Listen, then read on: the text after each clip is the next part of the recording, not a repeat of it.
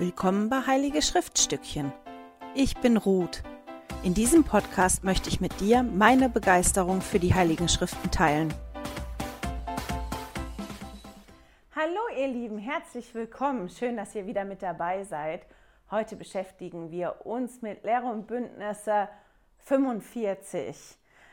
Im März 1831 wuchs die Kirche weiter in Kirtland, Ohio aber auch der Widerstand gegen die Kirche wuchs. Da kamen ja immer mehr Mitglieder an und die Kirche ist gewachsen und die Einwohner, die waren nicht so begeistert alle davon, dass auf einmal so viele Mitglieder da auftauchten oder sich da dieser neuen Kirche anschlossen.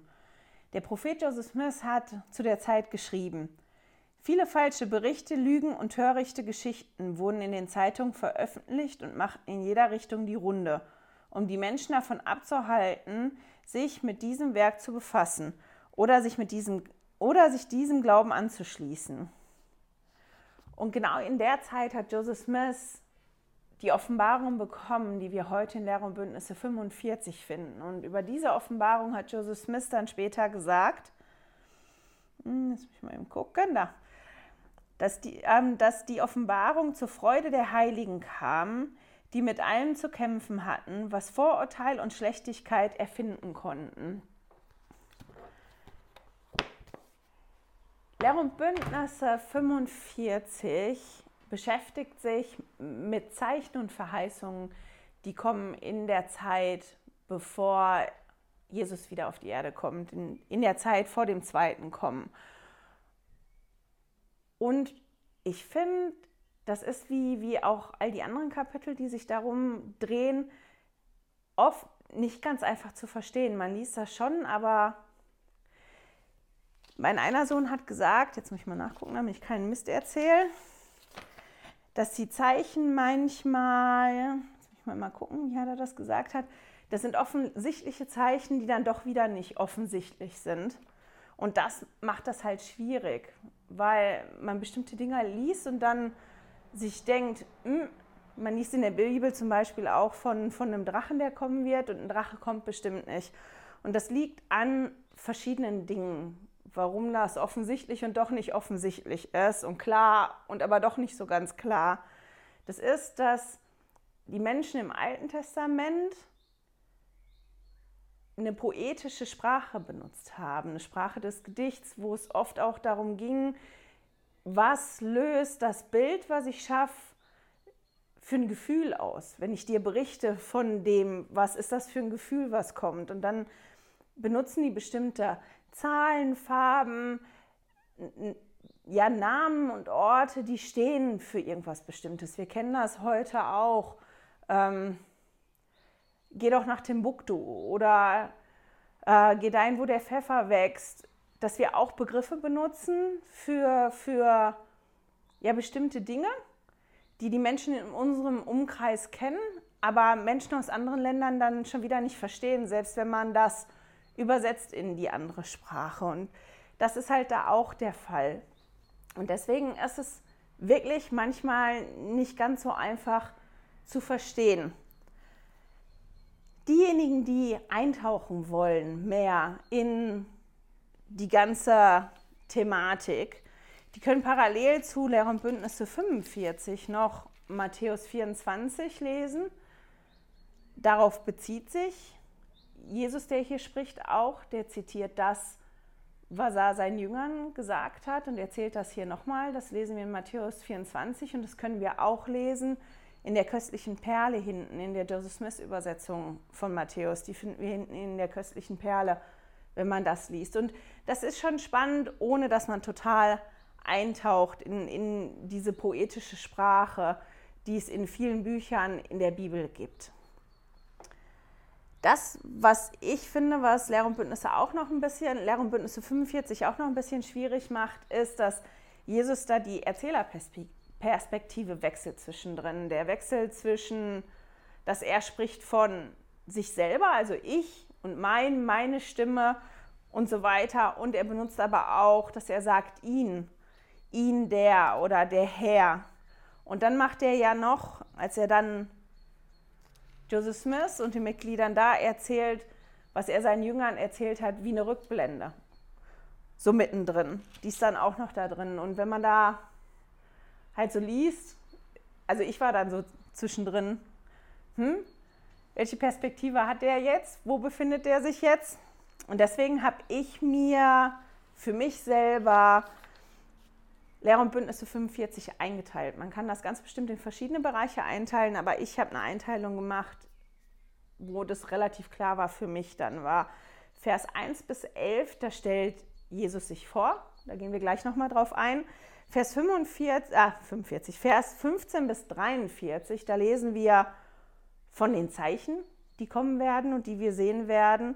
Und dann von 44 bis 75 lesen wir von den Versprechungen und von den Verheißungen, die sich erfüllen werden.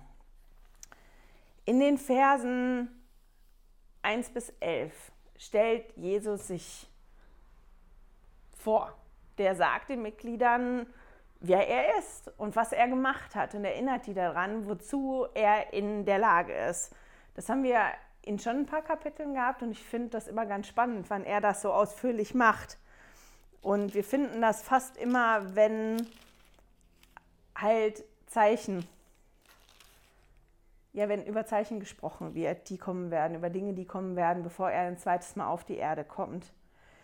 In Vers 9 lesen wir nämlich auch, das fand ich ganz spannend, ich lese ihn einmal vor. Und so habe ich auch meinen immerwährenden Bund in die Welt gesandt, dass er der Welt ein Licht sei und dass er meinem Volk ein Banner sei und damit die anderen ihn suchen und dass er von meinem Angesicht ein Bote sei, den Weg vor mir zu bereiten. Und die, die sich beschäftigt haben im letzten halben Jahr mit der Aufforderung von Präsident Nelson, die haben ja einiges gelernt über den Bund. Und das ist ganz, ganz spannend. Und je mehr man erfährt über diesen Bund, desto mehr ja, erkennt man, oder ich hatte das, vielleicht sollte ich nicht Mann sagen, sondern ich, je mehr ich mich beschäftige mit dem Bund, desto mehr erkenne ich, was dieser Bund für ein Trost ist für mich und dass dieser Bund tatsächlich ein Licht und ein Banner ist. Und genau daran erinnert er die Mitglieder da und auch mich und jeden anderen, der das liest, daran, dass er diesen Bund ja in die Welt gesendet hat und dass er diesen Bund gemacht hat, genau aus dem Grund, damit dieser Bund für uns ein Licht und ein Banner sein soll. Ein Banner wurde ja früher mit in den, in den Krieg gezogen und ein Banner war da, wo die Truppen gewesen sind. Wenn man sein Banner gesehen hat, wusste man immer, wo sind denn die meinen? Wo ist denn das, wo man sich versammelt? Wo ist das, wo ich hin zurückgehen kann? Also das war auch ja so eine Richtschnur, eine, eine Leitlinie, genauso wie ein Licht uns ja auch führen kann. Und das ist ein total tolles Bild und für mich wirklich ein Trost. Was mir in den Versen, wo Jesus sich vorstellt, aber diesmal am meisten aufgefallen ist, ist in Vers 3 eine Formulierung. Dort sagt er, Hört auf ihn, der der Fürsprecher beim Vater ist, der sich vor ihm für eure Sache einsetzt. Und da steht halt drin, der der Fürsprecher beim Vater ist und nicht der der Fürsprecher beim Vater sein wird. Also der das sein wird dann, wenn wir gerichtet werden, sondern da steht drin, der der Fürsprecher beim Vater ist. Und das fand ich total spannend, weil mich das ja, weil mir die Formulierung vorher so noch nicht aufgefallen ist, aber dass mich das halt auch daran erinnert. Und deswegen finde ich, wenn Jesus sich so vorstellt in deren Bündnisse vor bestimmten Offenbarungen und das wiederholt, hilft auch mir das, mich daran zu erinnern, was Jesus alles gemacht hat und wozu er in der Lage ist und wie er mir helfen kann und dass er mein Fürsprecher ist, dass nicht erst irgendwas in der Zukunft ist, sondern auch jetzt gerade. Und ich habe da ein tolles Zitat zugefunden von Boyd Kipeka. Er hat gesagt, aus irgendeinem Grund glauben wir, das Sühnenopfer gelte nur am Ende des sterblichen Lebens, zur Erlösung vom Fall, vom geistigen Tod. Aber es ist noch viel mehr. Es ist eine allgegenwärtige Macht, die wir auch im täglichen Leben beanspruchen können. Wenn wir von Schuldgefühlen zerrissen und gepeinigt werden, wenn Kummer uns niederbeugt, kann Christus uns heilen. Wir wissen zwar nicht bis ins Letzte, wie das Sühnopfer Christi zustande kam, aber wir können trotzdem den Frieden Gottes erfahren, der alles Verstehen übersteigt. Und ich bin ganz bestimmt nicht die Einzige, die zwischendrin wirklich ein turbulentes Leben hat und die, ja, eine Erinnerung daran, dass wir das Sühnenopfer für uns täglich ja in Anspruch nehmen können und dass wir den Frieden des Herrn täglich spüren können, wenn wir das in Anspruch nehmen, gut gebrauchen kann. Und genau daran erinnert er die Mitglieder damals und, und auch uns in dem Vers 3, wo er sagt, der der Fürsprecher beim Vater ist, der ist unser Fürsprecher, auch jetzt, jeden Tag. Und wir dürfen das in, in Anspruch nehmen. Warum erinnert Jesus daran, wer er ist? Warum stellt er sich vor? Habe ich schon mal darüber gesprochen, aber auch jetzt hier in dem Zusammenhang, oft wenn es um die Zeichen geht, bevor er kommt. Warum? Und das sind ja wirklich elf Verse. Diesmal macht er das wirklich lang. Und ich finde, man kann die Antwort finden in Vers 35. Da steht, und ich, sah, und ich sagte zu ihnen, beunruhigt euch nicht, denn wenn dies alles geschehen wird, könnt ihr wissen, dass die Verheißungen, die euch gemacht worden sind, in Erfüllung gehen werden. Also er sagt uns, ja in dem Vers und auch mit dem vorher, am Ende kommt alles gut. Am Ende wird alles gut. Wir kennen das Ende. Wir bekommen das Ende gesagt, weil wir in den Kapiteln, wo es geht um die Zeichen, also ich wüsste das jetzt nicht, ich bin nicht Bibelgelehrte oder auch Schriftgelehrte irgendwo so, aber die Kapitel, wo ich mich jetzt daran erinnern kann, wo es um, um die Zeichen geht und, und wann die Zeichen kommen und wie wir die sehen, die gehen immer Hand in Hand auch mit den Verheißungen und dass da drin steht, was am Ende passiert. Wir bekommen immer das Ende gesagt. Also wir bekommen das so oft gesagt. Am Ende wird alles gut. Am Ende wird das gut. Das wird schrecklich bis dahin sein. Ja, wir lesen in Vers 26 ist das. Und an jenen Tagen wird man von Kriegen und Kriegsgerüchten hören. Und die ganze Erde wird in Aufruhr sein und den Menschen wird das Herz aussetzen. Und sie werden bis zum Ende der Erde sagen, Christus verzögere sein Kommen.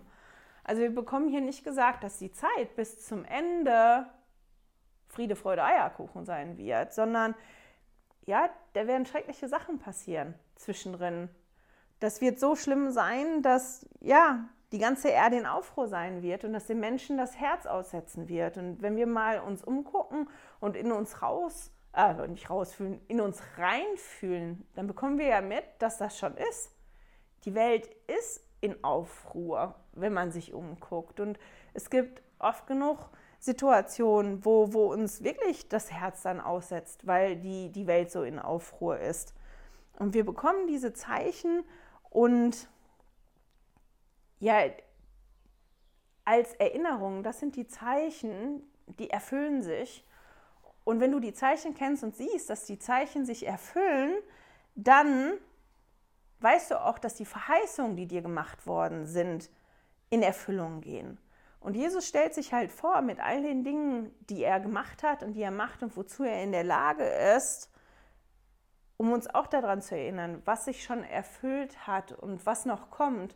Und ich glaube auch, um daran zu erinnern, dass er wirklich in der Lage ist, diese Verheißung und dieses gute Ende am Schluss möglich zu machen. Das ist wirklich etwas, was im Bereich des Möglichen liegt. Und ich finde, das zeigt er, zumindest für mich, in den elf Versen, wo er sich da vorstellt und er sagt, wer er ist und was er schon gemacht hat und was er noch tun wird und was er auch jetzt gerade tut. Und deswegen finde ich das ganz spannend.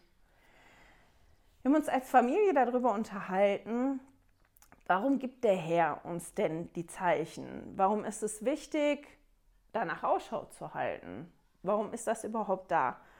Und wir haben verschiedene Punkte zusammengesammelt. Wir haben gesagt, damit wir wissen, in welcher Zeit wir leben. Die Zeit, und deswegen habe ich auf meinem Schild wirklich geschrieben, der Anfang vom Ende. Die Zeit vor dem zweiten Kommen, wo das alles stattfindet, hat für mich angefangen, als Joseph Smith ja in den Wald gegangen ist und gebetet hat und der Vater im Himmel und Jesus ihm erschienen sind. Weil dann wirklich Verheißungen und Prophezeiungen, die gemacht worden sind, angefangen haben, sich zu erfüllen. Die Zeit ist da und der Anfang vom Ende ist schon losgegangen. Und wir bekommen Zeichen, ja, um daran erinnert zu werden, in welcher Zeit wir leben, damit wir besser vorbereitet sein können und damit wir achtsam sind und nicht vergessen, warum wir hier sind. Und dass wir daran denken, auch wenn es wirklich schwierig wirkt dann haben wir uns halt darüber unterhalten, weil mein einer Sohn gesagt hat, die Zeichen für ihn sind offensichtlich und doch nicht offensichtlich. Das ist ja ein bisschen wie die Sprache in der Bibel. Ich meine, das Spannende daran ist, dass viele Schriftgelehrte von der Kirche halt sagen, dass das wahrscheinlich einer der Gründe ist, warum auch Joseph Smith gesagt hat, dass die Kapitel in Offenbarung, wo es auch um, um das zweite Kommen geht, die sind die am klarsten sind. Und ich finde das ganz spannend, dass Joseph Smith sagt, dass die am klarsten sind in der Bibel, weil wenn ich die lese, die für mich nicht am klarsten sind, weil eben diese, diese poetische Sprache und diese Bilder benutzt werden. Aber dass genau dass das so ist, das geholfen hat wohl, dass genau diese Teile nicht so falsch übersetzt werden konnte, weil im Hebräischen und im Altgriechischen hat man oft mehrere Bedeutungen für ein Wort und man übersetzt das dann im Zusammenhang. Und da der Zusammenhang dann doch nicht so ganz klar gewesen ist, also da stand was Offensichtliches, aber was das dann wirklich bedeutet, das weiß man, ja, konnte man nicht so genau sagen und deswegen sind die sehr, sehr nah an dem Text geblieben, immer bei den Übersetzungen. Da ist wohl nicht so viel dran verändert worden. Und die These, die unterstützen halt einige von denen ich gelesen habe, die schreiben über ja diese Übersetzung und die Kapitel über das zweite kommen. Und das ist so mit den Zeichen. Wir lesen davon und manche Dinge sind im ersten Moment ja offensichtlich, wie, wo ist denn das? Jetzt muss ich mal gucken. In Vers 42. Und ehe der Tag des Herrn kommt, wird sich die Sonne verfinstern und der Mond wird sich in Blut verwandeln und die Sterne werden vom Himmel fallen. Ja, die Sonne wird sich verfinstern. Ist das, dass es Sonnenfinsternisse geben wird? Da gab es ja einige schon in den letzten Jahren, auch an verschiedenen Punkten der Erde. Ist das das Zeichen? Oder dass der Mond sich in, in Blut verwandelt. In bestimmten Lichtphasen ja, sieht der Mond rot aus. Da sagt man auch wirklich Blutmond zu. Sind das schon die Zeichen? Gibt es die Zeichen nur einmal oder können die Zeichen sich auch öfter gibt es die halt öfter, können die sich wiederholen. Und da sieht man dieses, dieses, das ist eigentlich offensichtlich, man liest das, mh, aber dann ist es halt doch auch nicht ganz so offensichtlich. Und damit wir das erkennen können und für uns umsetzen können, brauchen wir halt Hilfe. Die, ähm, ja, wir brauchen da Führung und Leitung zu. Und der Frederik hat halt gesagt, er glaubt, dass wir diese Zeichen haben und diese Aufforderung, dass wir uns ja, dass wir Ausschau halten sollen nach diesen Zeichen, unter anderem auch, damit wir erkennen, dass wir wie alleine nicht weiterkommen und uns Hilfe holen in verschiedenen Formen. Und dass die größte Hilfe für ihn da tatsächlich der Heilige Geist ist. Dass wenn wir erkennen, das ist zwar offensichtlich, aber ich verstehe es halt trotzdem nicht, so offensichtlich ist es dann doch nicht. Ähm, also brauche ich da Hilfe für. Ich brauche Hilfe dafür, um zu gucken, wie ich persönlich damit umgehe und dass der Heilige Geist für ihn da die beste Hilfe ist. Und ich fand das halt ja einen total tollen Punkt, auf den ich selber gar nicht gekommen bin, als ich mir Gedanken darüber gemacht habe, warum gibt der Herr uns die Zeichen und warum sollen wir Ausschau danach halten. Ein Punkt, der mir aber noch aufgefallen ist, war, damit wir sehen, dass die Verheißungen sich erfüllen oder dass die Prophezeiungen sich erfüllen die sind uns ja gegeben worden und auch die Verheißung, die wir bekommen haben. Und das ist ja was, was ich am Anfang schon gesagt habe. Wenn wir sehen, die Zeichen erfüllen sich, ist das ja eine Erinnerung daran. Der Herr hat uns ja nicht nur die Zeichen gegeben, sondern der hat einen Bund mit uns gemacht. Und wir haben Verheißungen und Versprechungen bekommen. Und wenn die Zeichen sich erfüllen, dann kann ich sehen, und das erinnert mich daran, dass die Verheißungen und die Versprechungen sich auch erfüllen werden. Und dass am Ende alles gut kommt. Das heißt nicht, dass es für mich unterwegs nicht katastrophal durcheinander und auch schrecklich und schlimm sein kann, aber das ganz, ganz am Ende kommt alles gut. Und der Herr benutzt hier auch ein Gleichnis, und zwar das Gleichnis vom Feigenbaum. Das steht in den Versen 37 bis 39. Da sagt er, Ihr schaut und seht die Feigenbäume, und ihr seht sie mit euren Augen, und ihr sagt, wenn sie anfangen zu treiben und ihre Blätter noch zart sind, der Sommer sei jetzt nahe. So wird es auch an jedem Tag sein, da, die, da sie dies alles sehen. Denn sie werden wissen, dass die Stunde nahe ist. Und es wird sich begeben, wer mich fürchtet, wird Ausschau halten nach dem großen Tag des Herrn, der kommen soll, nämlich nach den Zeichen vom Kommen des Menschensohn. Ich meine, mit den Gleichnissen ist das ja auch so. Das ist manchmal nicht so ein, so ein Gleichnis, was wir so greifen können, weil die wenigsten von uns werden einen Feigenbaum im Garten stehen haben. Vielleicht die, die irgendwo Häuser im Süden oder in der Sonne haben, schon. Und ich habe ein anderes Bild gelesen im Seminarleitfaden. Und manchmal habe ich das, wenn dann irgendwie so ein Bild kommt, dass sich das dann so weiterspinnt. Und das hatte ich bei dem Bild aus dem Seminarleitfaden. Das Bild hier mit dem Feigenbaum sagt ja, wenn man sieht, dass die Blätter am Feigenbaum kommen und noch zart sind, dann weiß man, dass der Sommer kommt, dass der Sommer kurz bevorsteht. Und im Seminarleitfaden haben die halt die Frage gestellt, woran merke ich, dass es bald regnet? Oder ich kann auch dann noch die Frage dranhängen, woher weiß ich, dass ein Sturm aufzieht? Und das habe ich halt meine Jungs auch gefragt, woher wisst ihr denn, dass es regnet? Woher weiß man, dass es regnet? Also, es braucht auf jeden Fall eine Wolke irgendwo dafür. Oft sind die Wolken dunkel, es zieht sich so zusammen. Ähm, ganz, ganz kurz bevor es regnet, riecht man das Ozon. Das ist so ein toller Geruch, das ist der Geruch nach Regen, der ist auch schon kurz vorher da. Es gibt halt verschiedene Zeichen und bei einem Sturm auch. Es kann der aufkommende Wind sein, das ist der Luftdruck, der sich verändert, den manche Menschen spüren können. Ich habe, wenn bestimmter Wind kommt, bekomme ich Kopfschmerzen. Ähm, andere spüren das in ihren Gelenken. Und dann habe ich mich halt gefragt, wieso kenne ich die Zeichen eigentlich? Und woher kenne ich die?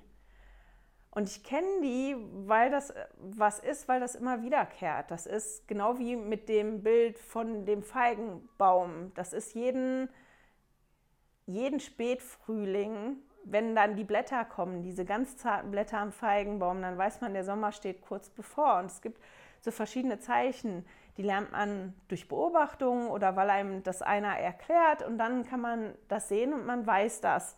Hm, ich gucke jetzt nach oben, wahrscheinlich wird es regnen. Oder wie ich heute nach draußen gucke und stehe und sage, es ist super blauer Himmel, überall, es ist unwahrscheinlich, dass es in nächster Zeit regnen wird. Manchmal guckt man aber dann nicht genau hin. Das haben wir gestern gemacht. Wir sind mit dem Auto gefahren, haben keine Jacken mitgehabt und sind angekommen und es hat in Strömen geregnet. Also das sind so Zeichen, die wir lernen durch Erfahrung oder weil jemand uns es beigebracht hat.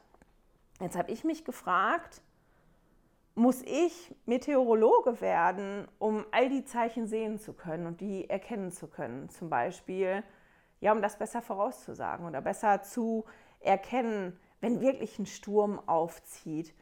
Und der Ansgar hat halt gesagt, als wir gestern darüber gesprochen haben, dass bei der Frage er direkt an die Bauernregeln denken muss und sagt, nee, wir müssen nicht alle Meteorologen werden, weil es ja auch diese Bauer, Bauernregeln geben, boah, weil es ja auch diese Bauernregeln gibt, die ja auch ihre Begründung haben und die auch liegen in den Beobachtungen und dass halt jeder Idiot, jeder, der die Regel kennt, sich das halt angucken kann und die auch wie anwenden kann. Natürlich ist, wenn, wenn einer Meteorologe ist und verschiedene Werkzeuge benutzt, um ja so Voraussagungen zu machen, um, um die Zeichen erkennen zu können, das meistens genauer. Also und ich fand halt spannend, weil wir uns dann darüber unterhalten haben, welche Werkzeuge haben wir denn an die Hand bekommen, um diese Zeichen richtig zu sehen. Weil wir haben ja gesagt bekommen, der Sturm zieht auf der Sturm zieht gerade jetzt schon auf und wir haben die ganzen Zeichen dafür aufgelistet bekommen und welche Werkzeuge helfen uns dabei, die Zeichen besser zu sehen und die Zeichen ja besser zu deuten und es besser zu erkennen.